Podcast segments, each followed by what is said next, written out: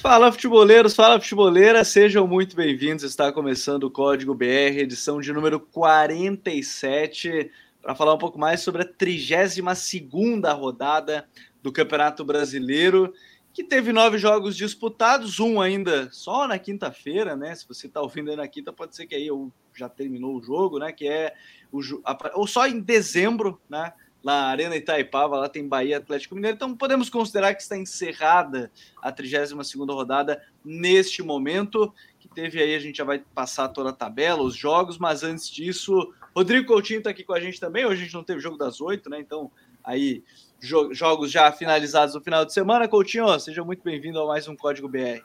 Fala, Gabriel. Muito obrigado aí mais uma vez a você, ao Raí, para todo mundo que nos acompanha ao vivo ou vai nos acompanhar aí ao longo da semana. E para mim, o destaque inicial é a situação do Grêmio, né? Muito complicado. Mais uma vez, o Grêmio não fez um jogo horrível, né? Se você pega o jogo mesmo, Grêmio e América, talvez o Grêmio tenha até criado mais do que o América, mas termina tomando um 3 a 1 Ou seja, mais sintomático do que isso não tem como, né? Não, não, não tem como. É muito complicado. A situação matemática agora já complicou de novo bastante. As coisas não dão certo dentro de campo já chegou naquele momento que a gente olha assim, volta e não tem mais do que, no, no que se apegar para acreditar numa permanência do Grêmio na Série A. Eu, sinceramente, ficaria muito surpreendido caso esse rebaixamento não se concretize. É, é uma situação muito complicada. Hoje, o Grêmio é o 19, 29 pontos, está a 7 do Bahia, que é o 16 colocado. Tem um jogo a menos, é verdade, mas uma situação muito complicada. Raí Monteiro também está aqui com a gente. Tudo bem, Raí? Seja muito bem-vindo. Fala, Gabriel. Abraço para você, para o Coutinho, galera que está com a gente. Queria dividir esse destaque inicial em duas partes. Primeiro, uma saudação aí a botafoguenses e torcedores do Coritiba também. Acesso à Série A do Campeonato Brasileiro no dia de hoje. Né? O Botafogo com uma virada e tanto, né? até um pouco dramática ali. E o Coritiba também acabou por conta de um outro resultado do jogo do CRB, também garantindo o acesso à primeira divisão. Né? Serão pauta na próxima temporada aqui no Código BR. Cara, no Campeonato Brasileiro da Série A, enquanto o Botafogo e o Curitiba estão garantindo as suas vaguinhas na, na primeira divisão, a briga contra o rebaixamento vai se afunilando cada vez mais, né? Eu acho que nessa rodada Grêmio e Esporte se aproximaram muito do rebaixamento com suas derrotas, claro que matematicamente ainda não, toda aquela questão, mas se aproximaram muito, né? O, o Esporte com 30 e 33 jogos, ou seja, seis a menos que o que o Bahia e dois jogos a mais, é muito difícil imaginar que o esporte vai conseguir se refazer dessa situação. E aí, olhando aqui rapidamente a tabela, eu acho que essa última vaga aí vai ficar entre Cuiabá, Atlético Goianiense, São Paulo e Juventude. Vou até tirar o Bahia desse meio aí, que nesse momento, entre esses times que estão lá embaixo, né, esses que brigam, entre aspas, acho que Juventude e Bahia são aqueles que têm jogado melhor. Cuiabá e Atlético Goianiense caíram muito né, nas últimas rodadas, o rendimento desses times caiu bastante em relação a outras partes do campeonato. E o São Paulo também, né? Os últimos três jogos do time do Rogério Ceni foram muito, muito ruins. E talvez eles lá ainda não tenham percebido o tamanho do buraco que o time se enfiou. Hoje, por pontos perdidos, já está na zona do rebaixamento. É, e, e, esse é um, é, é um ponto interessante que aí toca. A gente vai conversar, o esporte, por exemplo, né? 33 jogos já, já situação um pouquinho mais complicada. Mas dito isso, é, lembrando mais uma vez, se você estiver ouvindo pelo Spotify, SoundCloud, agregadores de áudio, você pode acompanhar o Código BR diretamente pelo YouTube, né, sempre às 10 da noite, às segundas-feiras, né, o horário oficial da gravação barra live. E aos poucos nós estaremos migrando para o nosso canal, onde estarão as lives e os cortes dos, das entrevistas, né, do The Pitch Invaders e dos próprios é, debates aqui no Código BR. Tá aqui na descrição do vídeo o canal de cortes. Aí você vai acessando, a gente vai migrando aos poucos para todos vocês conseguirem, né, ir nos acompanhando por lá também, não ficar perdido, você vai ver que os conteúdos estão por lá também, as lives, né? As lives e os cortes aí de TPI, de, de código BR estarão todos por lá. Mas a rodada do Campeonato Brasileiro, como eu disse, né? Teve esse jogo contra o Bahia e Atlético Mineiro que só para dezembro, né, para início de dezembro, apesar de a gente já estar tá quase em dezembro, né, a gente está no mês de novembro. Rodada que teve aí o Atlético Goianiense empatando com o Santos em 0 a 0 com o time, mas assim, a primeira coisa que a gente tem que falar, e, e ela é inevitável quanto ao jogo, que primeiro que ele teve que ser é, adiado em 10 minutos, porque o estado do gramado estava muito complicado lá em Goiânia.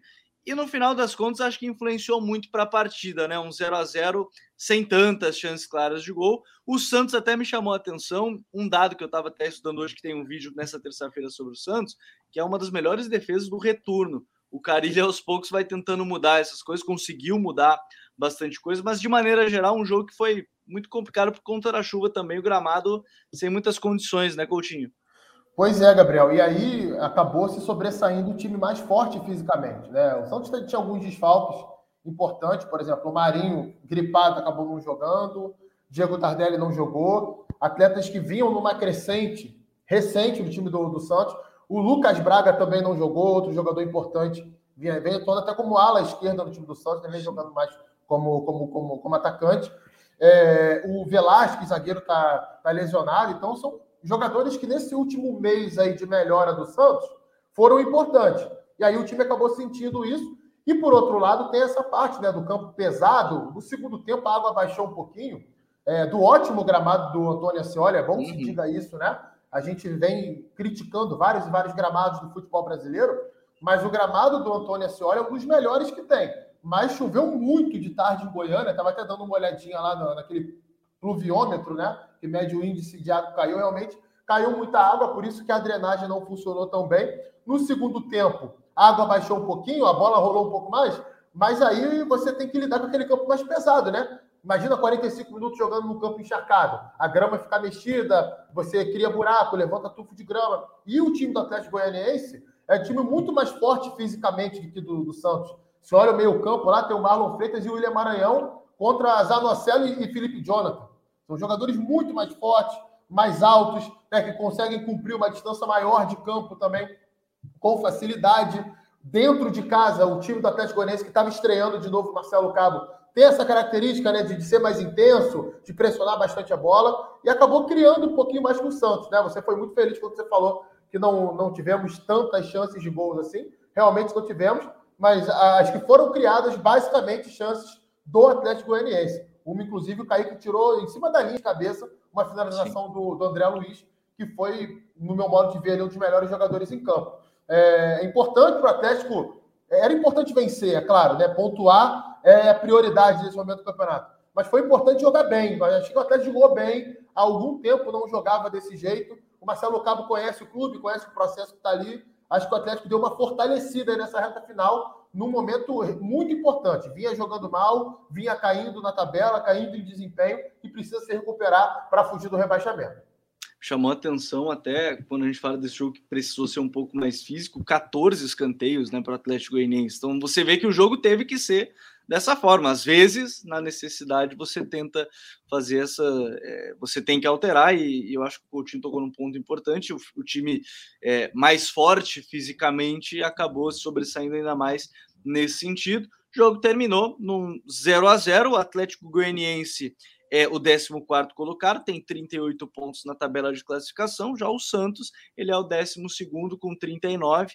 Né? São equipes que estavam brigando ali no confronto direto, nessa briga para classificar para a Sul-Americana, que deve aumentar o número de vagas até, né? não vai ficar ali até o, o, o 12, até por conta das vagas na, na, Libertadores da América e tudo mais, deve aumentar. Então, é, teoricamente, hoje o Atlético Goianiense também estaria na, na Copa Sul-Americana devido a, aos critérios de, de classificação aí para essa situação. Bom, tá chegando aqui o Raí também, então você sabe, né? A gente tá fazendo a live aí, às vezes dá aquele probleminha de, de conexão e tudo mais. Agora, partindo para outro jogo, acho que entrando naquele destaque inicial aí que o próprio Coutinho deu de América Mineiro e Grêmio, da situação do Grêmio, 3 a 1 para o América, né? A gente vê aí uma situação muito complicada, acho que é, principalmente porque o Grêmio sofre um gol com 3 minutos de jogo, né? Então, com 3 minutos de jogo, a equipe do Grêmio sofre um gol. Sofrendo o gol no início, já começa a desandar as coisas. Aí vem ali 2, 3 a 0 em sequência. A situação do Grêmio é muito complicada, ainda mais quando você sai já perdendo, né, Raí? É, sem dúvida. Meu áudio tá ok para vocês? Maravilha. Tive alguns probleminhas aqui de conexão, mas acho que agora deu uma melhorada. É, a situação ficou muito difícil para o Grêmio, né? A gente falava em relação a isso sobre. Falando sobre isso, né? Em relação à tabela, os jogos e tal. E o Coutinho até falou na introdução que o Grêmio até criou algumas oportunidades, né? E, e nos últimos jogos, a gente, a gente já falou isso, sobre isso aqui, né? O Grêmio, de uma forma geral, até teve nesse recorte recente bons jogos, bons momentos, pelo menos, dentro dos jogos, né? Mas não tem conseguido vencer, cara. Não, não sei o que acontece, que de jeito nenhum o time consegue fazer três pontinhos. Tirando aquele jogo contra o Fluminense, que venceu no meio da semana passada, se a gente pegar a sequência do Grêmio, é derrota para o Atlético Goianiense, derrota para o Palmeiras. É... E tem um detalhe, e tem um detalhe até, o Rai. Em todos os jogos sofreu mais de um gol, né? Só não sofreu mais de um gol no, no Grenal. O resto tá marcando muito mal, sofreu né? dois gols. Eu tô tomando gol em todo jogo, né? É, e no, até na estreia, né, do Mancini, aquele 3 a 2 contra o Juventude, o time e, tipo, o Grêmio fez. Acho que o Grêmio chegou a fazer 3 a 0 naquele jogo, né? Sim, fez 3 a 0 e aí no finalzinho, eu digo, se tivesse mais uns 5, 6 minutos, tomava um 3 a 3 Então, aí. e por, por, pouco o time ainda não tomou empate, não tomou empate naquele jogo. Então é um Grêmio que não tem conseguido fazer gols e também lá atrás muito menos se defender, né? Se o time pelo menos vai ali, empata um jogo ou outro e tal, se tem algum tipo de reação do ponto de vista defensivo, você olha para o time e fala, pô, alguma coisa melhorou no, no, sistema defensivo, mas nem isso tem acontecido, né? O, o Grêmio é uma peneira atrás, sofre gol em todo jogo, dois, três, é, sempre vazada. O, o, Jeromel voltou muito mal da lesão, né? Individualmente não tem jogado bem. O Kahneman, quando joga, também deixa muito a desejar. Isso eu já não acho que é de hoje, já é de bastante tempo. O, o Mancini tem até tentado mudar um pouco, né? Se a gente olha um pouco para trás ali, dois, três jogos, vai lembrar do time que tinha Lucas Silva, que tinha é, o Vila Sante, que é um jogador que eu acho interessante e tal, é que tá num, tá num rabo de foguete gigantesco, né? Nos últimos jogos já tem jogado o Sarará e tal, então ele até tem tentado fazer algumas mudanças, né? O Elias titular nos últimos dois jogos também, mas nada surte efeito no Grêmio. O time não consegue se defender bem, o time não consegue marcar gols, enfim, não dá para imaginar que esse time vai conseguir se reagir, vai conseguir reagir dentro dessa sequência, né? Nos últimos, estava até dando uma olhada aqui, nos últimos sete jogos o Grêmio, oito jogos o Grêmio ganhou dois e perdeu os outros seis. Não vai dar para reagir. É, até porque na teoria tem que ganhar cinco em nove e penou para fazer essas vitórias que tem hoje em 20, em 31 jogos, né, Coutinho? Sim, sim. E tem uma coisa assim, que me chama muita atenção nessa situação do Grêmio, né? Isso tem sido falado em outros programas também é, companheiros de profissão também têm falado sobre isso. O Grêmio é um time que tem um elenco bom, né? talvez até muito bom para os padrões de futebol brasileiro. Você pega ali peça por peça, podemos discutir se os jogadores vivem os seus melhores momentos? Podemos. Mas em termos de qualidade, tem muita coisa para ser tirada dali. E basicamente nenhum técnico conseguiu fazer isso. Só o Filipão, durante um período ali desse Brasileirão, conseguiu fazer um time competitivo. Mas o que mais me chama atenção é me parece que em nenhum momento o Grêmio entendeu a gravidade da situação. Você via lá no início do campeonato o Grêmio na zona de rebaixamento, e aí a postura dos jogadores em campo totalmente contrária com uma postura de recuperação. Pouca entrega, pouca concentração, intensidade baixa, jogador casando e passando uma semana fora, né? Diego Souza acima do peso, Rafinha mais preocupado em, em discutir com o juiz, discutir com o adversário, do que dar resposta dentro de campo. Então, são muitas coisinhas né, que a gente vai vendo ali e vai percebendo que há um descompasso muito grande entre a realidade que o clube está vivendo e talvez a pseudo-realidade que os jogadores acham que está acontecendo. Sim. Eu acho que esse foi um grande problema do Grêmio, é claro que não é o único, né? Não tem como ser só isso, é muita coisa junta, mas o que mais me chama a atenção nesse processo do Grêmio é justamente isso. E marcando muito mal, né? O primeiro gol do América Mineiro é um troço inacreditável para um time que está lutando contra o rebaixamento levar um, um, gol daquele em três minutos. É, o Wanderson vem para dentro com, com o Marlon, lateral esquerdo do América. O Elias está pegando lá o, o, Felipe Azevedo. Ninguém pressiona a bola. O Ademir vem com a bola da, da direita para o meio sem pressão. O, o, Felipe Azevedo faz um facão das costas da defesa e o Elias fica olhando para ontem. Ah, eu tenho que marcar, não tenho que marcar. E quando vê, o Felipe Azevedo sai na cara do gol e marca o gol. É, tem um outro ponto também desse jogo que tem, que a gente tem que falar, que é a continuidade do que o Mancini fez é, nas mãos do Marquinhos Santos. Né, que é um ótimo treinador. Aqui Santos me chama a atenção já há algum tempo e esse ano provou, para mim, pelo menos, que ele pode ser um treinador de Série A. Fez um Sim. belo trabalho no Juventude, está fazendo um belo trabalho de continuidade no América Mineiro, criando os novos mecanismos, né, com o Zarat de falso 9, saindo da referência e abrindo espaço para o Alê pisar na área, para o Juninho. E ali ele matou muito o Grêmio pelas perseguições, né, Coutinho? As perseguições do Grêmio quando você tem o Zarat como essa, essa função de fato, como um, um 9 de movimentação, ali, um falso 9, você tirou as referências do Grêmio, né? Pois é, esse primeiro gol é um exemplo, porque o Zarat ele está totalmente fora da área, então a atenção do Jeromel e do Juan estão voltadas para ele fora da área. Enquanto isso está acontecendo, ele está aqui ó, distraindo, está lá o Felipe Azevedo entrando no facão, vencendo lá a perseguição do Elias e fazendo gol. Marcar por encaixe pode funcionar? Pode, desde que você seja muito concentrado, muito intenso, muito comprometido com aquela ideia. Não me parece que o Grêmio entre em campo hoje dessa forma, tirando alguns momentos do jogo. Acho que até essa força o time já perdeu, infelizmente. Deixa até o Raí quer falar também, mas deixa eu trazer até o comentário. O, o Coutinho falou da questão de continuidade, o Thiago Pessoa, nosso Tiquinho lá da Quero Apostar, abraço para ele, está sempre nos acompanhando. Será que o Wagner Mancini está arrependido de ter trocado o Coelho pelo Grêmio? É, é, tem mais isso ainda, né? A coletiva depois. Hoje estava conversando. Eu acho que não tá, não. Ah, pelo que ele vai receber, provavelmente é. não, viu, Raí? E hoje, eu acho que ele não tá arrependido, não. hoje eu estava até no Band Esportes com o Raí, o pessoal lá, lá da Band de São Paulo, e, e, eu achei muito engraçado. A gente começou a olhar a coletiva, é a cara do Wagner Mancini na coletiva, Raí. Mas o jogo em si nem precisa se falar. O América, do minuto 1, 90, é muito, né? É, eu acho que tem outras duas coisas, né? É, até complementando uma dessas, que, uma dessas coisas que o Coutinho estava falando, sobre o time não, não, mostrar dentro de campo entender a questão do, do momento que vive, né? Ou que viveu ao longo do campeonato inteiro. A gente olha, por exemplo, vou pegar um exemplo desse campeonato, que nem é um exemplo bem sucedido, mas pode ser usado para mostrar um pouco mais de atitude. O esporte, nessas últimas rodadas. Foi um time que conseguiu uma reação em alguns jogos, venceu algumas partidas, perdeu outras, mas é, a entrega dentro de campo, o que se criou ali em algumas partidas na Arena Pernambuco, até aquele jogo contra o Atlético Goianiense, que o, o, o técnico vai expulso, o Florentino vai expulso e vai para arquibancada, e criou um ambiente ali de uma tentativa de reação. Não vai funcionar, o esporte vai cair.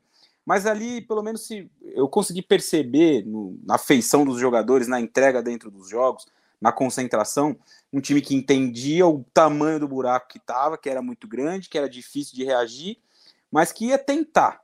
O Grêmio não me parece que tem tentado, né? Claro, os, os caras entram em campo, vão tentar ganhar o jogo e tudo mais, mas é uma postura muito de ah, beleza, tal. Me parece muito com o São Paulo até, que a gente vai falar mais adiante.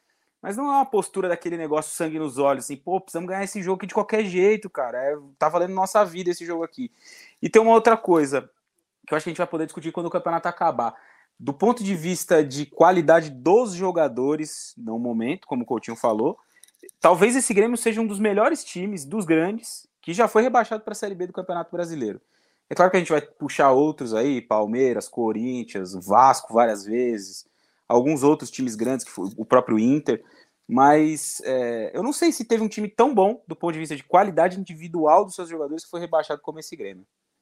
Tem um outro detalhe, eh, essa eu, tenho, eu, eu tava dando uma pesquisada, eu confesso que eu não, não terminei, mas é que eu acho que é o primeiro time que ficou, não geral, mas desses grandes também, ficou da rodada 1 até agora no rebaixamento, né? Não saiu em nenhum momento da zona de rebaixamento. O que prova, né? tem o que desculpa, gente, o que Não, pode falar, Coutinho. O que prova, o que prova justamente isso que a gente está falando, cara. Sabe? Mesmo com a melhora com o Filipão ali, o buraco era tão fundo que tinha entrado antes que nem daquele jeito. Eu lembro que teve uma época que a gente falou: oh, o Filipão conseguiu já aproveitamento de sétimo colocado, oitavo colocado. Nem com isso conseguiu sair. É, e mesmo com esse aproveitamento, que o time teve um trecho do campeonato, o Grêmio tem 18 derrotas em 31 jogos. É muita coisa. Só a Chapecoense perdeu mais. E o campeonato Verdade. da Chapecoense é o pior da história do Campeonato Brasileiro, de pontos corridos Série A. O Grêmio tomou 41 gols no campeonato. Então, tem muito como é, o, quando o campeonato acabar, né, e o torcedor for fazer aquele diagnóstico final, né, e tentar olhar por onde esse time foi rebaixado, é do começo ao fim do campeonato. Não é agora. Tem time entrando na ladeira agora, caindo no buraco agora. O Grêmio não, é desde a primeira rodada. É, e o que a gente sempre toca no ponto, na reta final, geralmente os times lá de baixo eles sobem um pouco o desempenho nessa necessidade de vencer. Com o Grêmio isso não, não mudou. É só olhar os resultados dos adversários em confronto direto ali. O Bahia nos últimos cinco jogos tem duas vitórias, o Juventude tem duas vitórias, o aí você tem a Chapecoense tem dois empates ali, então é um time que já praticamente caiu, mas esses times, o Atlético Goianiense nos últimos cinco jogos tem duas vitórias, são times que tiveram, querendo ou não, uma leve crescida no desempenho, não estou dizendo que é o melhor desempenho do mundo, mas deu uma, uma leve crescida. Seguindo aí na rodada, aí teve em horário parecido lá no Beira-Rio, o jogo fantasma, né? Porque devido a questões de transmissão, aquela coisa toda, a gente teve que ver depois o jogo. Inter 2, Atlético Paranaense 1, lá no estádio Beira Rio, Coutinho. Um jogo interessante, eu, eu particularmente gostei, eu acho que tem algumas coisas legais a gente comentar, né? É, inclusive, para quem é, não viu, aconselho aqui no canal, a gente fez uma entrevista, eu e o Coutinho, inclusive com o Diego Aguirre, né? Que ficou bem Muito legal. Boa. A gente conversou com com o Mister, com o Prof. A Mister é só os portugueses, né? então vamos chamar de, de Prof, o Prof. Aguirre. É, mas o jogo me chamou a atenção por um ponto, viu, Coutinho? Que eu acho que pensando até 2022, Palácio centralizado começa a ganhar cada vez mais pontos aí com, com o próprio Aguirre, recuperado psicologicamente, segundo ele, né, na entrevista coletiva, que me chamou a atenção.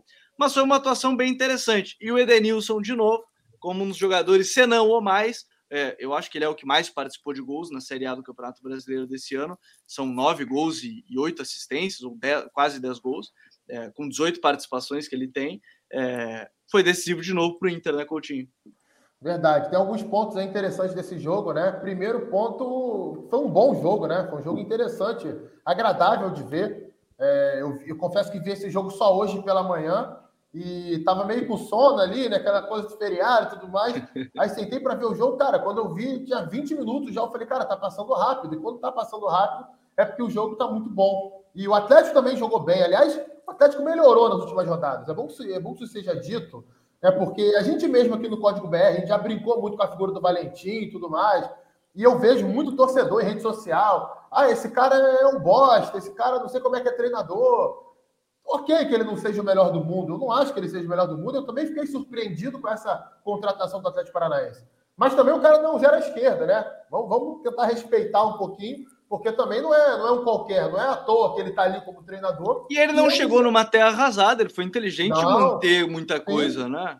Manteve, tem muita coisa que o Atlético faz da época que o Paulo Autori ainda era treinador, em termos de movimentação, de ocupação de espaço, de algumas jogadas de inversão, principalmente é, no campo da Arena da Baixada, que o gramado é mais rápido, então aquela inversão que a bola quica e, e, e o ala ataca a profundidade. Né? O time continua fazendo esse tipo de jogada e, e foi corajoso, foi para cima do Inter, né? tentou jogar, até começou melhor que o Inter. Acho que os 20 primeiros minutos ali, o Atlético foi melhor que o Inter. O Inter demorou um pouquinho a se ligar no jogo. Queria falar um pouquinho do Palácios, cara, que esse, para mim, se vingar no Inter, vai ser uma vitória pessoal. Por que, que eu vou te falando isso? Porque quando, quando o Inter anunciou a contratação do Palácios, eu já tinha acompanhado ele no, um pouco no, no, no, no União Espanhola, em competições sul-americanas, e me chamou a atenção pelo fato de ser um jogador alto, jogador habilidoso, jogador inteligente, boa finalização. E quando ele chegou no Inter, ele foi muito mal nesses primeiros meses. Né? Ele mal conseguiu jogar. Você pega aí pela cabeça, talvez você não lembre de uma boa atuação dele é, nos meses anteriores. E já são dois bons jogos em sequência. Ah, é pouco? É claro que é pouco. Né? O Inter não investiu o que investiu nele para ele jogar dois jogos bem. Mas a gente tem que pegar sempre o contexto. Se eu não estou enganado, é um jogador de 20 ou 21 anos. Primeira vez que ele está saindo do Chile. Jogava num clube pequeno do Chile. União Espanhola já teve tradição lá atrás? Teve. Mas hoje não é um dos, dos clubes grandes do Chile. Vem para o Internacional, que é um clube gigante do futebol brasileiro. Mulher e filho ficaram né, no Chile. O outro detalhe que eu não sabia. Está me dando uma informação que é, talvez eu tivesse até elencado isso antes, se eu tivesse para fazer uma análise dele, porque, cara, influencia qualquer um, cara. Isso é uma coisa. Qualquer um. Eu, com 35 anos, se eu me mudar, minha esposa não for comigo, eu não vou render a mesma coisa no trabalho que eu renderia hoje. Imagina um moleque de 20 anos, né, que já tem um filho para criar. Então, isso tudo influencia a adaptação ao país, à língua, aos costumes, ao ritmo do futebol brasileiro, ao calendário. Tem muita coisa que a gente tem que dizer. E tomara que ele vingue. Ele realmente jogou muito bem e o Inter muito agressivo, né? A partir dos 20 minutos, Sim. foi aquele time de roubar a bola, acelerar, de subir marcação, de ser contundente para marcar. É, o Edenilson, é, dispensa apresentações. É, gostei muito da entrada do Maurício do time. Acho que o Maurício entrou, deu uma, uma, uma vivacidade diferente ali para. O árbitro não gostou, tá, o Coutinho? Não gostou ah. da do Maurício, já que deu o cartão para embaixadinha. Rapaz, eu estava tentando não falar nisso para não me irritar, né? Mas já que você falou de uma forma. ah, não, mas eu não queria te irritar, desculpa, não, eu não queria te irritar. Não. Eu sei que não, você é meu amigo, mas já que você falou de uma forma bem bem-humorada, né? Tem, tem que falar. Beleza, então. Acho mais jogo, então, dá uma porrada em alguém, né? Aquele soquinho na costela, maroto, no, durante o escanteio. E talvez o árbitro não veja e não dê o cartão amarelo. Hoje, com o VAR, até veja, mas tem árbitro aí que tá vendo coisa no VAR e não tá marcando, né? Vai que o cara vem e não marca. Então, assim, surreal, surreal. Esse, é, esse foi o ponto triste do jogo, mas pegando de uma forma geral, foi um bom jogo. Gostei muito, tanto do Inter quanto do, do, do, do time do Atlético, que vem numa crescente num momento importante. Há um mês atrás, se você me perguntasse, tem jogo na final da Copa Sul-Americana? Eu diria que não teria jogo. Eu diria que o Red Bull era muito favorito. Agora eu acho que tem jogo e vai, vai ser um jogo duro no próximo sábado. É, eu tô com essa impressão também. Jogo de sábado aí me parece que tá cada vez mais interessante. E aí, Raí, justamente é, no sábado ainda, nós tivemos no Nabi Abichedi o Bragantino fazendo 3 a 0 no Fortaleza, né? Fez um, um jogo forte ali contra, contra a equipe do Voivoda, que volta a ter aquele seu período de oscilação, né? Porque voltou nas últimas, no último mês ele tinha começou a ganhar alguns jogos, agora nos últimos cinco aí tem apenas uma vitória, três derrotas, mas o Bragantino, independente, e tem me chamado a atenção, acho que mais isso até, independente das peças, quando bota um time misto, às vezes, preservando, pensando em final de Sul-Americana, coisa assim, o nível tem se mantido muito alto ainda e parece que o. o parece não, é, é, o fato. O time está muito focado para manter esse nível e chegar é, na ponta dos cascos, né? Agora na, na, na final da Sul. É, bem por aí. É, os primeiros 15 minutos de jogo do Bragantino foram um passeio, assim. Cara. O Bragantino teve chance ali de fazer pelo menos 3 a 0 né? Fez dois nos primeiros 15. O primeiro gol foi do Ítalo. O primeiro gol foi do Elinho, melhor dizendo, naquele gol que sai muito, né? Você, Gabriel, até falou aqui. Vou ter que fazer esse vídeo, né? é, o cruzamento da direita para a esquerda, nas costas do lateral, do Ala, no caso, né? Que era o Pikachu. O Elinho entra chutando, faz o gol. Depois tem um gol do Ítalo num bonito cruzamento do Elinho também. O Ítalo muito bem nos movimentos. O Ítalo é um jogador que talvez ele não chame muito atenção, né? Não é daqueles caras que a gente, quando começa uma temporada, vai falar, pô, esse centroavante tal, de quem se espera muito e tal. Nessa temporada ele até tem feito mais gols, né? Do que. Talvez seja a temporada mais goleadora da carreira dele. Não tenho certeza disso, mas eu acho que se não for, é uma das mais, né? 18 gols já na temporada, muito bem, um dos artilheiros do Campeonato Brasileiro. Então foi um passeio do Bragantino nos primeiros minutos do jogo, com algumas chances criadas, várias oportunidades. O Arthur até um pouco abaixo no primeiro tempo, né? Que é o grande craque do time ao longo da temporada, o grande jogador. Acho que independentemente do que acontecer, é, na final da Copa Sul-Americana, ele é o melhor jogador da competição. Acompanhei todos os jogos do Bragantino na Sul-Americana. Todos os jogos do Atlético Paranaense também, o Terans fez vários jogos bons, o Nicão também. Claro que a final vai ter um peso grande, mas o Arthur fez uma Sul-Americana e tanto, e a temporada é muito boa também, mais de 10 gols, mais de 10 assistências. Depois, aos poucos, ainda no primeiro tempo, Fortaleza começou a se colocar um, no jogo, subir um pouco mais a marcação, pressionar no ataque, ter um pouco mais a bola, criar algumas oportunidades. É interessante as movimentações do Tinga, né? Que é um zagueiro do lado direito, mas já jogou como lateral, já jogou até mais à frente com o Rogério, já jogou como um ponta do lado direito, num 4-4-2, por exemplo, numa época que o Rogério estava jogando, né, dobrando lateral, jogava o Gabriel Dias na lateral e ele jogava um pouco mais à frente, em alguns jogos eles invertiam. Então, o, o, volume do Fortaleza começa a crescer um pouco no jogo a partir do momento que o Tinga começa até se apresentar mais ao campo de ataque, né? Ele faz um cruzamento que passa pelo, pelo De Pietri, ele não consegue finalizar. Depois, no segundo tempo, ele tem uma chance no começo ali do segundo tempo, dentro da área, finaliza. Tem um cruzamento, se não me engano, é dele também que o Pikachu finaliza e o Cleiton faz a defesa. Mas mesmo assim foi um Fortaleza que até teve ali algumas oportunidades, mas muito abaixo de novo, né? É, acho que é um time que, do ponto de vista físico, está sentindo muito a temporada, muito por conta do trabalho também do Voivoda, né? Do que é, de quais são os pilares de jogo do time. Então você vê o Pikachu que voltou a ser titular nesse jogo, um pouco abaixo. O Ederson e Felipe fizeram um jogo muito ruim. É, o Lucas Lima ainda não justifica para mim a titularidade nos últimos jogos. É, ele participou bem contra o Atlético Paranaense, né, até fez um gol bonito.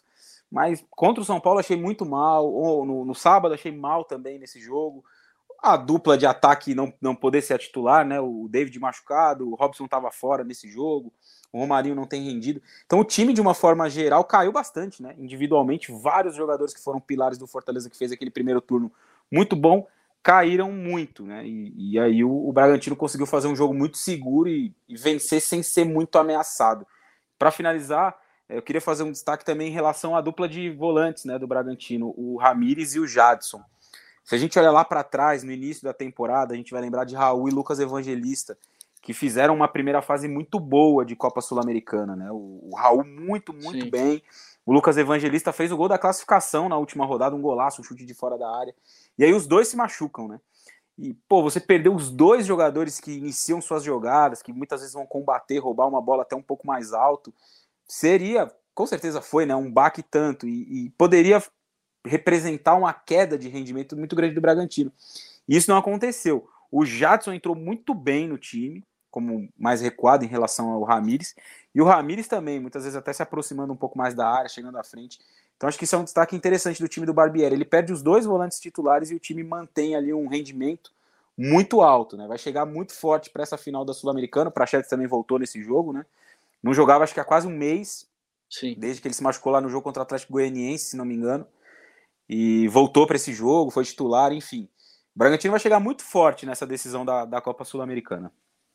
É, eu acho que sim, e, e, a promessa de um grande jogo no sábado aí entre, entre as duas equipes.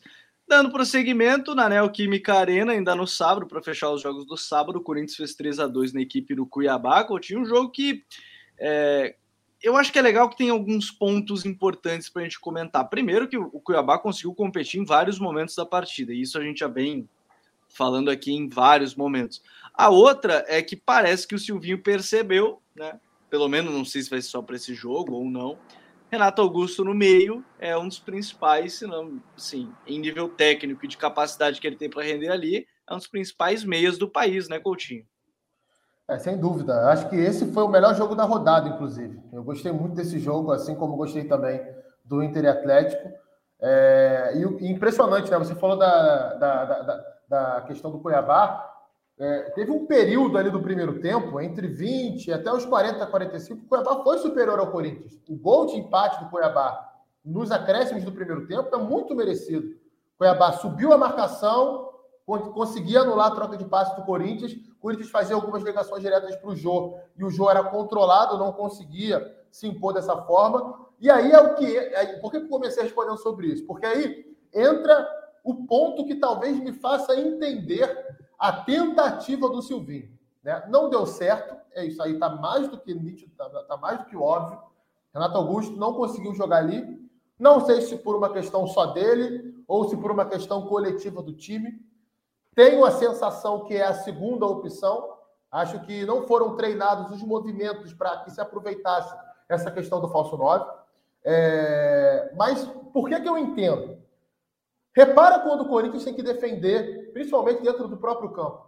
Cara, é um sofrimento. O Cuiabá encontrou muito espaço na faixa central do campo. E o Gabriel fez até um bom jogo no sábado, foi um dos melhores do Corinthians, inclusive, na minha opinião correndo de um lado para o outro, cobrindo aqui, cobrindo ali, às vezes armando, às vezes interceptando bola, mas não conseguia dar conta. Até porque o Cuiabá, que é um time organizado, né? Quando vai atacar, ele acumula vários jogadores ali na faixa central. É o PP, é o Rafael Gava, é o Camilo que sai da direita bem para dentro. Às vezes o Wendel encosta por dentro também e deixa o Cleison mais aberto. E toda hora era superioridade numérica, o Corinthians sem ter a pegada necessária para marcar por ali. E o Cuiabá conseguiu equilibrar o jogo e até ser melhor do que o Corinthians em boa parte do primeiro tempo. Mas quando o Corinthians tem a bola, né, aí é, entra a qualidade, né? Entra é, não só do Renato Augusto, mas do Roger Guedes, fez uma partidaça.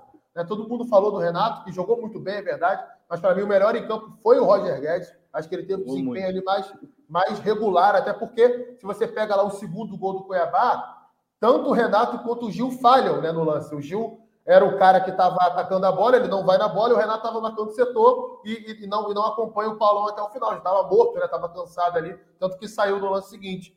Mas é um Corinthians que, quando tem a posse de bola, consegue jogar. Renato Augusto, Juliano no meio, Roger Guedes pela esquerda, Gabriel Pereira jogou bem mais uma vez pelo lado direito.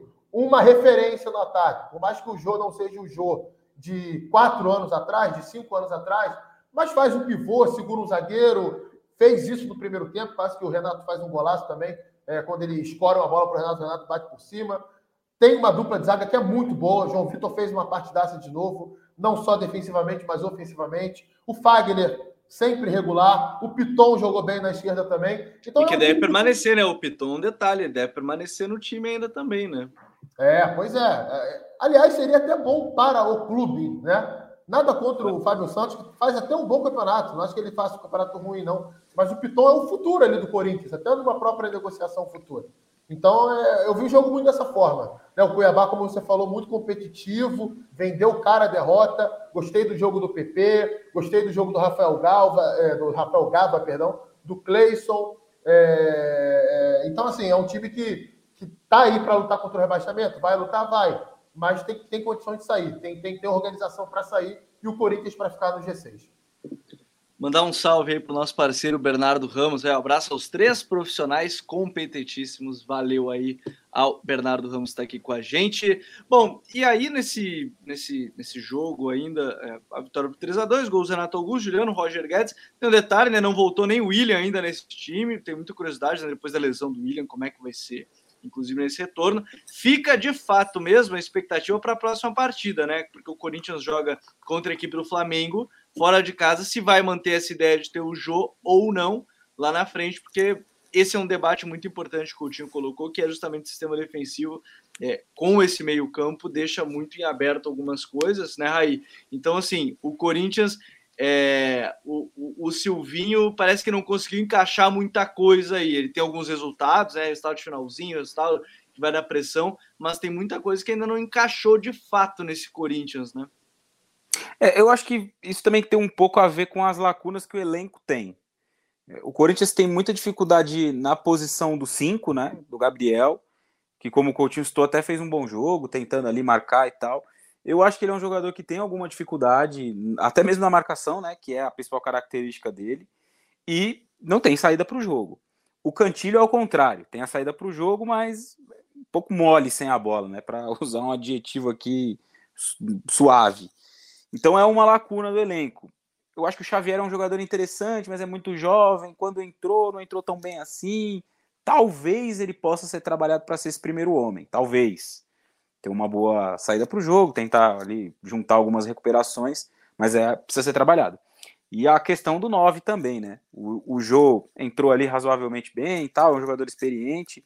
Eu tenho curiosidade, você falou sobre o William, eu tenho curiosidade até pensar, tá pensando aqui agora, né?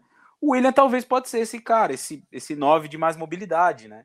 Porque o Roger Guedes, cara, ele vai muito bem do lado para dentro. Ele foi bem como falso 9 também quando jogou. Mas ele vai muito bem do lado para dentro. O Gabriel Pereira, eu acho muito difícil tirar do time também, porque ele tem o drible, ele tem a velocidade, a vitalidade e tal. Acho difícil tirar ele do time agora. Então, cara, pensando rapidamente aqui, talvez possa ser uma solução para esse, esse fim de temporada, dependendo de como o William voltar, talvez até ter ele ali um pouco mais avançado, né, para tentar buscar alguma solução para colocar ele no time sem mexer na estrutura que me parece ser a mais a mais é, a, a, que o Silvio quer usar mais, né? Que é esse 4-1-4-1. E sobre o Renato, cara, de frente para o jogo é, é, muito diferente, né? Passe, finalização, a própria visão que ele tem. Eu não, não gosto muito da ideia de ter ele como 9. Não foi muito bem, é, ficou muito claro isso nas atuações, né? Mesmo quando tentou se movimentar mais, até em alguns outros jogos que ele ficou para brigar um pouco mais lá dentro da área, acho que ele, o pacote inteiro não foi bem. E o Silvinho, eu acho que ele vai ter um campeonato paulista aí, pensando mais à frente, né? Para tentar formatar esse time. Talvez o Corinthians tenha alguns reforços. A questão financeira do Corinthians é uma questão muito complicada, né? Se reforçou muito e, e, e de uma forma até um pouco estranha, né? Nessa temporada, trazendo Juliano, Roger Guedes, Renato Augusto, William. O Corinthians tem uma dívida gigantesca, né? Não só da arena, mas outras questões aí. Então se reforçou de uma forma bastante estranha nessa temporada, para dizer o mínimo. Não sei se para a próxima é, vão chegar mais jogadores aí para funções carentes, né? A lateral esquerda é uma questão, vocês estavam falando do Piton, acho que ainda é uma questão a lateral esquerda. A zaga, daqui um tempo vai ser, né? O Gil já é um jogador um pouco mais de idade também, não sei se ele vai manter esse ritmo. Nas últimas semanas, o gol tem sido uma, uma, uma questão. O Cássio tem feito jogos bastante regulares. Então o Corinthians vai precisar de, de mais qualidade aí no seu elenco para poder competir por títulos, que é o que essa direção espera acontecer para poder pagar as dívidas que fez nesse ano. Mas vai passar muito por reforços e talvez uma manutenção do Silvinho no Campeonato Paulista e aí formatar um time, quem sabe, para ser mais competitivo ao longo do ano. Bom, aproveitando aí o pessoal que já está acompanhando, tenho dois pedidos. Quem está acompanhando diretamente a live no YouTube, um, se você está chegando pela primeira vez aqui não conhece o canal, se inscreve. Se você já nos conhece, já acompanha, a gente está migrando aos poucos as nossas lives diretamente para o nosso novo canal, canal de cortes e lives aqui do Futre, está aqui na descrição do vídeo.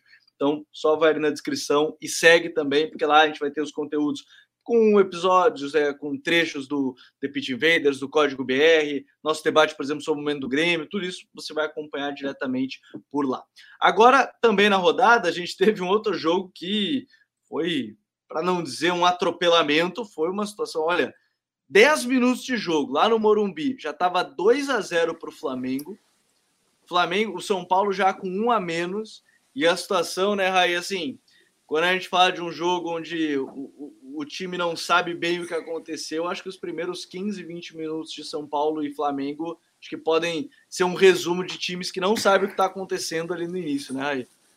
Cara, tem uma entrevista do Igor Gomes, eu não sei se é no intervalo, se é depois, acho que é depois do jogo. É, que ele fala exatamente isso, né? É até um pouco cômico, acho que foi no intervalo. É, ele per perguntado ali, né, sobre aquele primeiro tempo, os primeiros minutos, ele fala: é, a gente não entendeu muito bem o que aconteceu e tal. É, no box é, é, um o pouco... cara que fica meio nocauteado ali. é, início, acho que é um né? pouco sintomático, né, cara? Um gol com 30 segundos. Um gol que tem erros, na minha visão, muito claros, né? Do Miranda, do Lisieiro, talvez até menos do Lisieiro, né? Ele recebe um passe muito pressionado pelo Andréas, né? E ali perdeu a bola naquela zona. Não tem o que fazer. Eu não tenho o que fazer. Se você não, não conseguir, não tiver perna para caçar e fazer a falta, uma falta rápida ali, não tem o que fazer. É torcer. E aí caiu no pé do Gabigol. Ele foi lá e, e com a categoria que a gente já conhece, fez o gol. E depois, no segundo gol, né? O, o, o gol do Bruno Henrique, o Michael com muita facilidade ganha na corrida do Diego Costa, né? O Rogério até explica que ele coloca o Diego Costa. Quando a escalação saiu, eu imaginei uma linha de três e o Marquinhos como um, um ala pela direita. Mas foi uma linha de quatro, né? O Diego Costa como, como um lateral direito, e ele explicou isso que era na questão de, de subir um pouco né, a altura do time, porque o Flamengo tem vários bons cabeceadores, e, e que ele era um jogador um pouco mais ágil para tentar marcar o Michael do que o Bruno Alves. De fato é. Mas ele não jogava, tinha dois meses, né? Então acho que as escolhas do Rogério também foram um pouco equivocadas né, para esse jogo. O pacote inteiro, é, com oito minutos já não tinha mais jogo, o Flamengo teve bastante piedade, isso é, isso é uma verdade também. Poderia ter feito muito mais ali. No primeiro tempo, tem um trecho do primeiro tempo que o Flamengo dá uma tirada de pé, dos 20 até os 35, mais ou menos, né? É um trecho que o Flamengo até fica sem criar nada, vai tocando a bola de um lado para o outro. Tem até um lance bonito de um chapéu do Everton Ribeiro que finaliza para fora. E aí depois no segundo tempo tem o gol do Michael ali com 10 mais ou menos, antes ainda um gol antes do intervalo. Mas o Flamengo teve piedade, tirou o pé e poderia ter construído uma goleada muito maior. E aí tem duas coisas, né? A primeira em relação ao Flamengo, depois até o Coutinho vai poder falar sobre isso, é a questão do Michael para a final da Libertadores, né?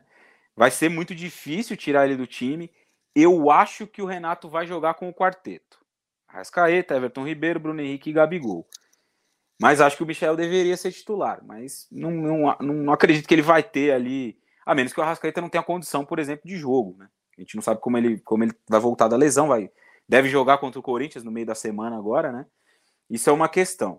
E do lado do São Paulo, é, me parece muito que os jogadores ainda não entenderam de uma forma geral o tamanho do buraco que o São Paulo está se enfiando nas últimas rodadas, né? Atuações muito, muito fracas, pouco competitivas contra o Bahia, contra o Fortaleza também foi, apesar de, do empate lá no final. Contra o Flamengo nem se fala, né? Erros muito infantis. E tem o jogo contra o Palmeiras no meio da semana, né? No Allianz Parque. Aqui em São Paulo, até para trazer um relato mais local, tem se criado um clima muito de guerra para esse jogo, porque o Palmeiras tem uma rivalidade com o São Paulo que não é uma rivalidade igual a do Palmeiras, igual com o Corinthians, mas é uma rivalidade muito forte por outros motivos, motivos mais extra-campo, de estádio, nos anos 40, lá, enfim. E tem se criado um movimento né, na torcida do Palmeiras que é o movimento Afunda São Paulo. E, e isso vai ser um componente para esse jogo, com certeza. É um jogo com torcida única, o Allianz Parque vai estar lotado, mais de 40 mil pessoas, e vai ser um jogo muito difícil para o São Paulo. Né? Sair muito ferido desse clássico, como foi, por exemplo, contra o Palmeiras, contra, contra o Flamengo, pode representar aí uma situação muito difícil de se reverter nas rodadas finais. Pois é, e, e eu acho que assim, é, esse é um ponto importante, porque o São Paulo ele é o 15 com 38, tá? Dois do Juventude, né? tem um jogo a mais que o Juventude, inclusive, na tabela de classificação. Isso pode vir a ser um, um problema, e a gente sabe que rivalidades elas são assim também, né? Se coloca um peso a mais, ainda mais, ainda nesses jogos específicos, por exemplo, que que o Raí estava citando. E, e aí tem um ponto, vou colocar até esse detalhe que o Raí colocou e, e já estava tabelando contigo, Coutinho, que é Michael. Porque, assim, artilheiro do brasileiro, né? Quem diria, assim, é surpresa. Não dá para negar, assim, pelo menos para muita gente é surpresa. Michael ser artilheiro. Não. Se alguém me disser, no início do ano, me dissesse no início do brasileiro que o Michael é ser artilheiro do brasileiro, eu ia dizer que eu não, muito difícil. E ele é o artilheiro do brasileiro. É, essas atuações dele agora, é claro que o jogo é condicionado por uma expulsão com 10 minutos, mas faz dois gols antes disso, antes da expulsão. É, ela pode colocar em, em xeque titularidade de alguém, ou até o Renato tentar inventar colocar todo mundo junto, ou Coutinho? Ah, acho, acho, que todo mundo junto, pelo que a gente conhece do Renato, seria impossível. é, acho que esse nível também não, é, não chega, mas. A não ser numa situação pontual, sei lá, na final da Libertadores, está perdendo lá de 1 a 0 aos 30 do segundo tempo. Aí ele colocaria todo mundo, recuaria o Everton Ribeiro para jogar de segundo homem, enfim. Poderia acontecer isso sim, mas desde o início eu não acredito. É... Só para dar um pitaco rapidinho na situação de São Paulo, uhum. é muito estranho para mim, é muito estranho, porque os primeiros quatro jogos com o Rogério, eles foram bons jogos. Né? O São Paulo, ele estreia, o Rogério estreia, se eu tiver errado, me corrija, Raí, empatando com o Ceará, jogando melhor que o Ceará, com o Richard como melhor homem em campo, impedindo uma derrota do Ceará. O São Paulo atropela o Corinthians, principalmente no primeiro tempo. 1 a 0 ficou barato. O São Paulo faz um bom jogo fora de casa contra o Red Bull Bragantino. É, perde o jogo de 1 a 0 mas o Cleiton sai como melhor em campo.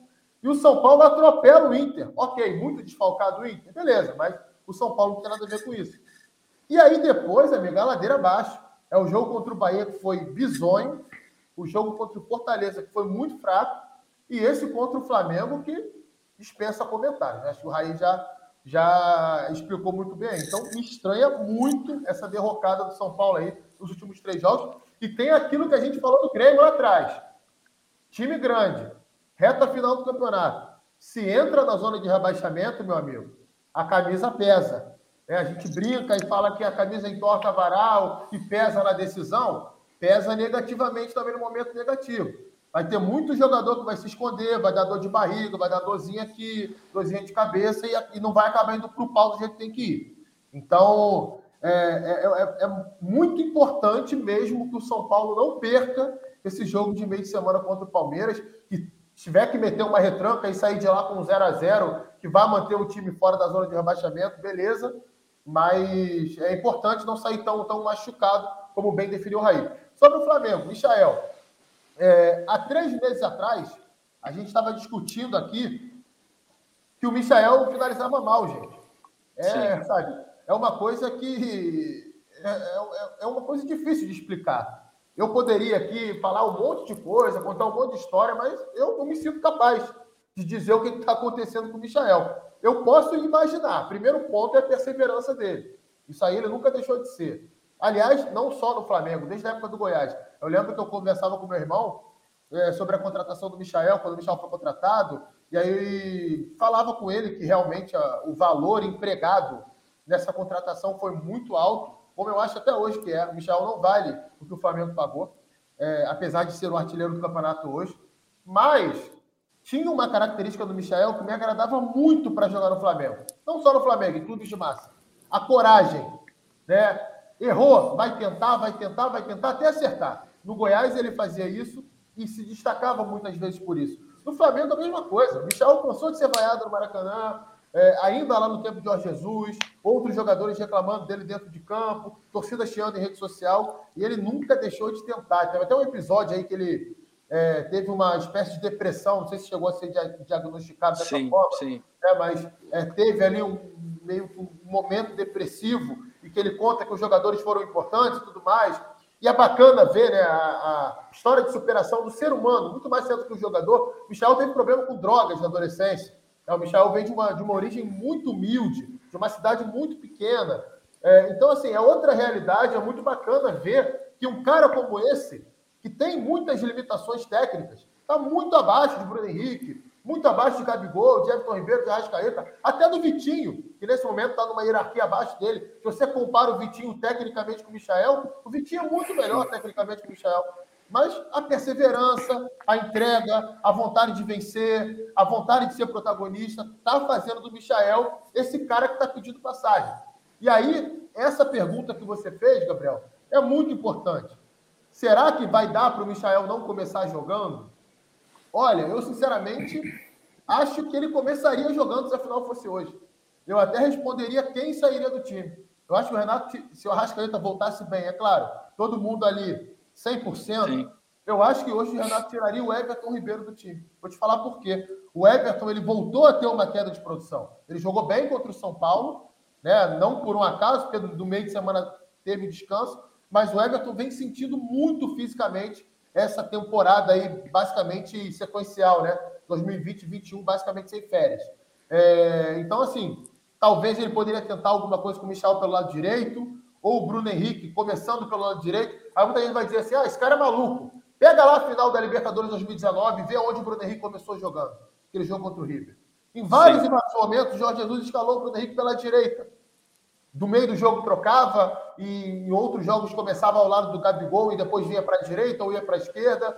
Então o Bruno Henrique ele já jogou assim em outro mês da carreira também. É claro que não é o melhor dele, mas ele não ficaria só fixo ali. Ele entraria para dentro, o Michael ficaria um pouco mais fixo pela esquerda.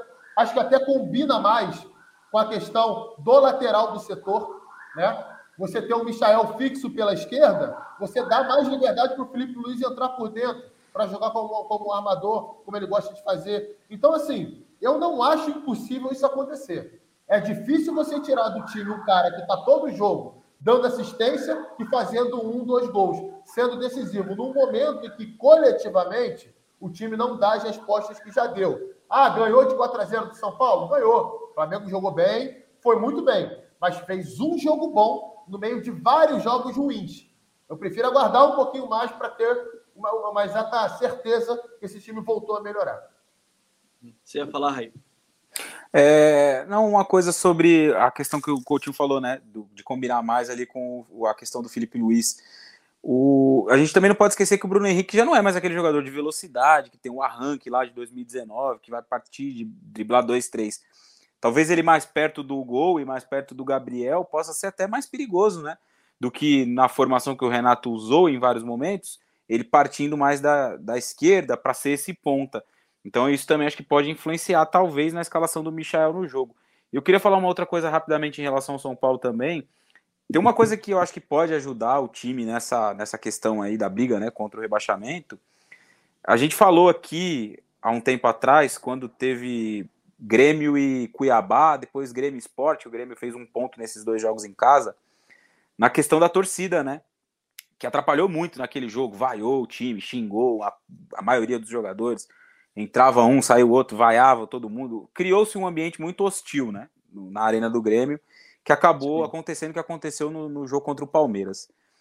Ontem, no, no domingo, né? O, o, São Paulo registrou seu maior público em dois anos. 48 mil pessoas viram São Paulo e Flamengo. Eu acho que a torcida pode ajudar o time a tentar se recuperar nessas últimas rodadas. O São Paulo tem três jogos em casa, nessa reta final de Campeonato Brasileiro, contra Esporte, Atlético Paranaense e Juventude. Três, dois confrontos diretos, né? O, o Atlético Paranaense está um pouco acima na tabela. E se o São Paulo ganhar os três jogos em casa, muito provavelmente não será rebaixado. Então, e ontem, mesmo com já o, o 2 a 0 no, no, primeiro tempo e a derrota no fim, a torcida em nenhum momento xingou o time, teve uma vaia ali no final, mas algo muito circunstancial por conta da derrota. Mas ao longo do jogo é, houve muito mais incentivo do que crítica. Eu acho que a torcida talvez tenha percebido o tamanho do buraco, né, que o time ainda não percebeu, e que ela pode ter um papel importante nessa reta final do campeonato. É, e, e esse é um ponto também, né, na reta final, como as torcidas vão ser fundamentais, seja positivamente ou negativamente. Isso teve, isso teve também um aspecto rapidamente nos jogos do Santos na Vila, né?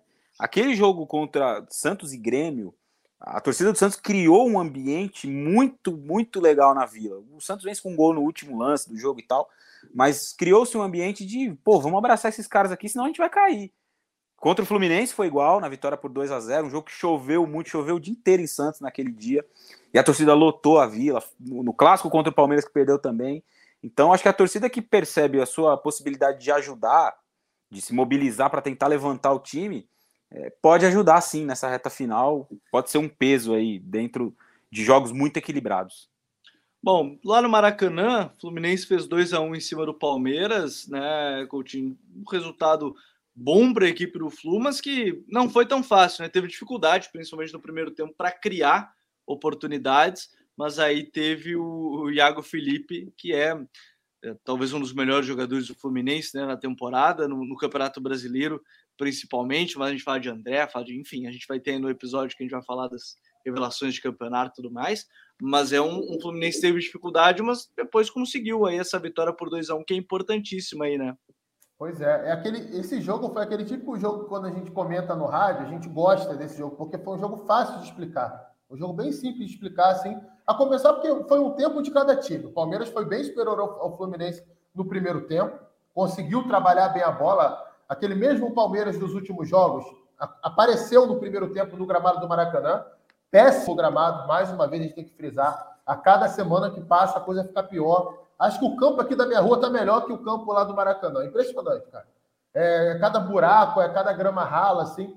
Teve até uma imagem do Abel Ferreira andando pelo gramado, assim. Coisa fica pior. É, antes do jogo começar, e balançando a cabeça assim com a mão no queixo. É claro que tem um pouco de performance nisso, né? Ele sabia que estava sendo filmado, que isso ia repercutir, uhum. mas não deixa de ser emblemático, porra. O cara tá acostumado com outro tipo de grama na carreira dele, o cara vem, vem para o Brasil, pseudo país do futebol, pseudo terra do futebol, e no principal gramado, no templo que é o Maracanã, você vê um gramado ridículo desse, sabe? É vergonhoso o Maracanã tá, tá com um gramado desse. E Flamengo e Fluminense são responsáveis por isso porque administram o estádio não, não tem cuidado com isso. Então, o Palmeiras, apesar disso, conseguiu trabalhar bem a bola. Tem me chamado a atenção as variações do Palmeiras em fase ofensiva. Tem jogo que ele abre o campo com os laterais e os pontas vêm, vêm, vêm por dentro. Tem jogo que ele deixa os pontas bem abertos e os laterais entram em diagonal. Tem jogo que ficam pontas e, laterais dialogando mais abertos mesmo, e aí liberando mais espaço, espaço na, na faixa central para o Zé Rafael e para o Rafael Veiga, até para o Rony também trabalhando, trabalhando por ali. É, o time cresceu nesse ponto. Acho que em intensidade fez um jogo bem abaixo dos outros, mas em organização tática, não. Foi um time que foi organizado taticamente. O Fluminense melhorou no segundo tempo, sobretudo com as entradas do Gabriel Teixeira, que vinha lesionado, e é uma excelente notícia para o Fluminense no retorno dele, porque no meu modo de ver, ao lado do Luiz Henrique, são os dois melhores pontas do elenco. Você tem, consegue ter uma combinação do Luiz Henrique pela direita e o Gabriel pela esquerda. Você tem dois jogadores de muito talento, jogadores que ajudam na marcação e que têm velocidade para puxar esse contra-ataque. Uma pena que o Luiz Henrique está machucado, mas volta agora o Gabriel Teixeira. É, o Iago já vinha jogando bem no primeiro tempo, gostei muito do jogo do Martinelli também no, no, no meio campo do Fluminense. Há algum tempo não jogava do nível que jogou contra o Palmeiras. E aí o Fluminense melhorou a movimentação ofensiva, né? Conseguiu o gol logo no início do segundo tempo, foi muito importante, né? Porque é, você vem de um primeiro tempo que você não conseguiu finalizar e o Palmeiras foi melhor. Se você faz um gol com 30 segundos, é, o jogo se abre para você de uma outra forma. Sim. É, você ganha muito mais moral. E aí o Palmeiras acabou sentindo um pouquinho isso também. Me deu a sensação ali de ter largado o jogo, sabe? As próprias substituições do Abel deram essa sensação de que o Palmeiras já estava meio que tirando o pé, não querendo se desgastar tanto, talvez pensando no clássico de quarta-feira, talvez pensando já na final da Libertadores. E aí o Fluminense atropelou na reta final do jogo e conseguiu virar para 2 a 1 um. Outro jogo importante da rodada, a gente teve ali Ceará e Esporte, 2 a 1 para o Ceará no Castelão, o Raí. E assim, o primeiro tempo, principalmente, o Ceará tem um chute e um gol. Né? Resumo, dá pra, é, é, é literalmente isso: um chute um gol. Né? Numa boa jogada com o pivô do Jael, o, o biquinho do Vina né, no canto. E, e depois do segundo tempo, o esporte empata, pressiona, toma um gol no momento até que é, é assim, o esporte faz o gol quando estava pressionando, depois toma o 2 a 1 no momento que até era estranho, porque o Ceará não conseguiu nesse jogo repetir desempenhos ofensivos do que até vinha sendo. Agora tem um detalhe que pelo menos me chama a atenção, que essa é uma vitória que antes não estava acontecendo no Ceará, aquela vitória, porque você olha a tabela e o Ceará tem 15 empates né, no campeonato, não perdeu muito, tem oito derrotas só. O Flamengo tem sete, por exemplo, que é, uma das, é, é o segundo colocado, mas empatava muito. O jogo de ontem foi o típico caso de que arrancou uma vitória quase que, para não dizer do nada, arrancou uma vitória num jogo que o esporte criou muito mais chance, né? É, o, o, Ceará é o terceiro time que menos perdeu no campeonato. Né? O Galo tem cinco derrotas, Flamengo Sim. e Bragantino sete e o Ceará tem oito. Isso, é o terceiro time aí, junto aí. com o Corinthians, isso. né? São, é o terceiro time ali que menos perdeu no campeonato, né? Contando, claro, que Bragantino e Palmeiras, Bragantino e Flamengo têm a mesma posição. Mas foi um jogo que o esporte produziu muito, né? 21 finalizações, criou várias oportunidades. O Hernanes fez um bom jogo, o Mikael bem também. Mas é, é, coisas daqueles times que estão brigando contra o rebaixamento, né? O time vai lá, produz, cria, enfilera oportunidades, tem muitas chances, pressiona e não consegue colocar a bola para dentro. Tomou um gol cedo, como você citou, o gol do Vina. Depois vai buscar o empate já no segundo tempo, né? A, faixa de jogo ali um pouquinho depois do gol do Ceará até o fim do primeiro tempo é de um maior domínio do esporte, que cria oportunidades, tem mais chances. No segundo tempo volta criando um pouco mais, consegue o empate. O Ceará tem muita dificuldade de reagir, né? De voltar a ter um comando dentro do jogo, até tem um bom trecho ali, já mais a partir talvez do minuto 15, 20 para frente, né? Consegue criar mais chances. E aí o Marlon é, faz o gol do 2 a 1 mas em resumo, não foi um jogo ruim do esporte, mas é, nessa altura do campeonato, na situação que o time tá, não é muito que interessa, né? O time precisa ganhar o jogo de qualquer jeito. Ganhou, jogou até razoavelmente bem, criou muitas chances, muito mais oportunidades do que o Ceará, mas acabou tropeçando. E o Ceará, como você também bem falou, não conseguiu repetir, né? Esse padrão de bons jogos que fez recentemente. O jogo do domingo passado contra o Cuiabá tinha sido um jogo bom do Ceará, de boas oportunidades. Sim. Poderia até ter vencido por um placar melhor, né, do que acabou acontecendo. O jogo contra o Atlético Paranaense até é um jogo bastante igual, né? É, no meio da semana, que o Ceará acaba perdendo por 2 a 1 o, o jogo contra o Fluminense é um jogo que o Ceará vence por 1 a 0 resistindo, né? Porque teve um a menos durante muito tempo dentro do jogo. E, e dessa vez foi mais uma vitória na amarra do time do Thiago Nunes, que tem muita coisa para ajustar, né? Pensando aí na próxima temporada. O, Ceará me parece um time bem distante do rebaixamento agora.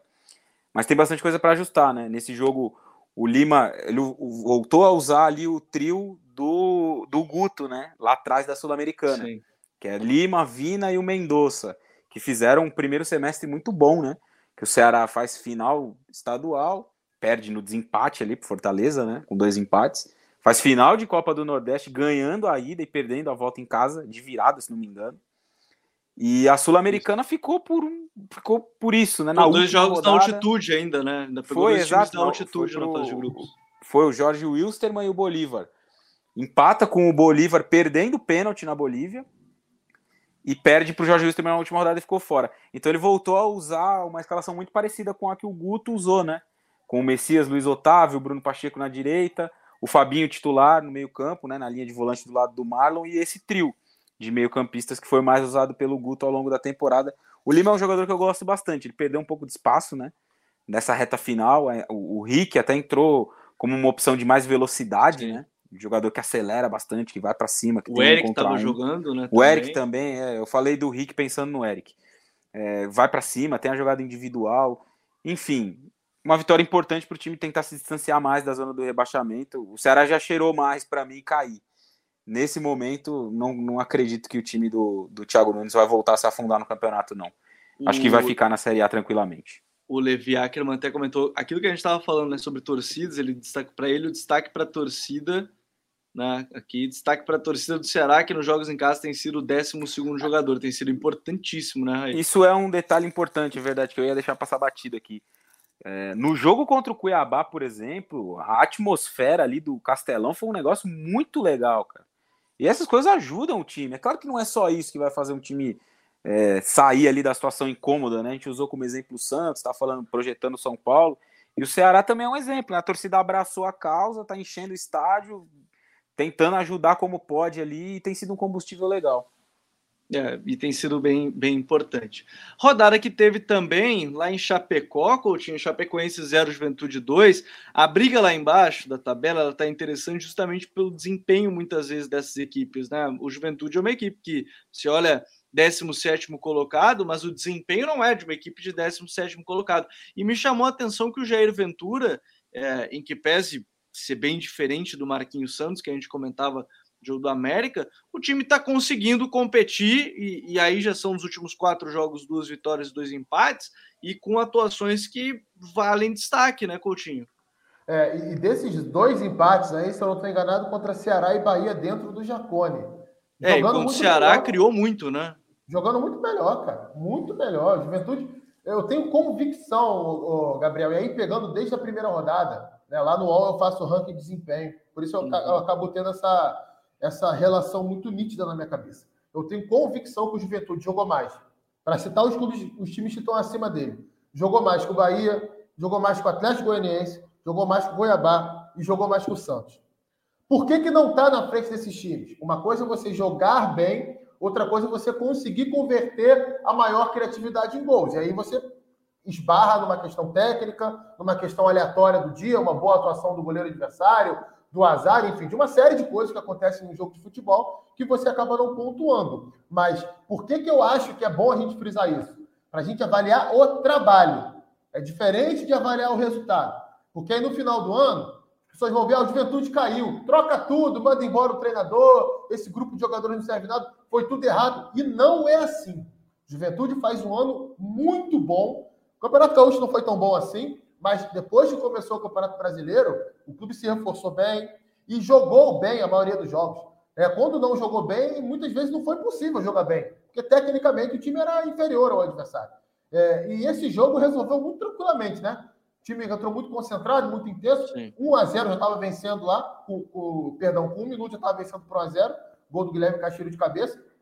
O Vitor Mendes marcou na sequência. 2x0 Galo, dá para dizer, né? Já que é Vitor Mendes e Castilho fazendo gol. É, e dois caras que têm vaga no elenco do Atlético Mineiro. Né? São mais baratos que outros jogadores que tem lá no, no, no, no elenco do Galo e que certamente teriam um desempenho um pouco melhor. É, já até cheguei a escrever sobre isso esse ano e falamos sobre isso aqui no Código BR também. Mas enfim, o que ficou marcado para mim do lado da Chapecoense foi a falha do Kehler, né? Que é um dos melhores goleiros desse campeonato. Está fazendo um grande campeonato pela Chapecoense. Deve voltar ao Internacional em 2022, pertence ao Clube Gaúcho. E acabou falhando, né? Nesse jogo ele não foi bem errou no segundo gol. E, enfim, acontece, né? Não dá para você jogar bem todos os jogos. E, e, o Juventude, depois que fez 2 a 0 cara, basicamente treinou. Se retraiu, a Chapecoense até jogou de forma solta. Achei que a Chapecoense jogou melhor do que a maioria dos jogos que fez nesse campeonato, trocando passe com velocidade, se mexendo bem. Bruno Silva fez um bom jogo. É um jogador que a gente que vale a pena ter um olhar diferente para ele, porque é um cara que é um pouco temperamental, tem problemas de comportamento mas joga bola, é um atacante muito agressivo no bom sentido, né? De, de partir para cima, de ter velocidade, de finalizar forte, finalizar bem, joga pelo lado, joga por dentro. Eu lembro de ter visto o Bruno Silva ainda no sub-20 do, do, do, time da Chapecoense há alguns anos atrás já tinha me chamado a atenção. Não foi bem no empréstimo lá no Galo, mas acho que na, no, no, contexto da Chapecoense na Série B, ele pode funcionar em 2022. É, e aquilo, né, cara? Não tem mais para onde correr, não tem mais para onde ir. E o Juventude, sim. Eu, sinceramente, seria capaz de apostar um dinheiro que o Juventude não vai cair. Né? É, pelo desempenho do time. Acho que o Juventude joga melhor que a maioria dos times ali que estão lutando contra o rebaixamento. É, até um pouco melhor que o Bahia, que melhorou muito nessa reta final com o Guto Ferreira também. Gosto muito do trabalho que o Juventude fez nessa temporada. É, foi um trabalho para lá de interessante. Ainda perdeu o treinador no meio do caminho, que foi o Marquinhos Santos. Né? Demitiu o treinador no meio do caminho, trouxe Jair Ventura e agora está nessa briga. Tá no, tem o mesmo número de pontos que o Bahia, 36, mas tem uma vitória a menos, por isso, né, no critério de desempate. aí o Bahia é o 16 colocado. Raí, até semana que vem. Aí o código conseguiu, a gente conseguiu passar dessa vez nove jogos, né? Não dez, lembrando. Rodada de fato termina só no dia 2 de dezembro com o Bahia Atlético Mineiro, mas deu para falar aí bastante dessa rodada. Raí, abração. Com certeza. Valeu, Gabriel Coutinho, galera que esteve com a gente. Até a próxima. Boa semana para todo mundo. Valeu, Coutinho. Até semana que vem, meu parceiro. Valeu, valeu, Gabriel. Valeu, Raí. Terça-feira agora já tem Brasileirão, né? Duelo entre amanhã, Atlético. É, amanhã, para quem está ouvindo ao vivo aí, já tem Atlético Paranaense, Atlético Mineiro e Grêmio e Red Bull Bragantino também. É jogo importantíssimo aí para o Grêmio na certa final. Um abraço é. aí, muito bom participar mais uma vez. Semana que vem a gente está de volta. Valeu, valeu Coutinho, valeu Raí. A quem está chegando pela primeira vez de novo, se inscreve aqui no canal. Quem está ouvindo pelo Spotify pode acompanhar direto no YouTube, sempre segundas-feiras, às 10 horas da noite, e mandar a sua mensagem de maneira direta, como eu mandar direto aqui para a gente que a gente lê. E lembrando, aos poucos a gente vai migrando direto para o nosso canal de cortes e lives, tá na descrição do vídeo, tá na descrição do Spotify se inscreve lá, que aí você vai acompanhar os nossos conteúdos também por ali. Um grande abraço a todo mundo, valeu, até a próxima semana. Tchau!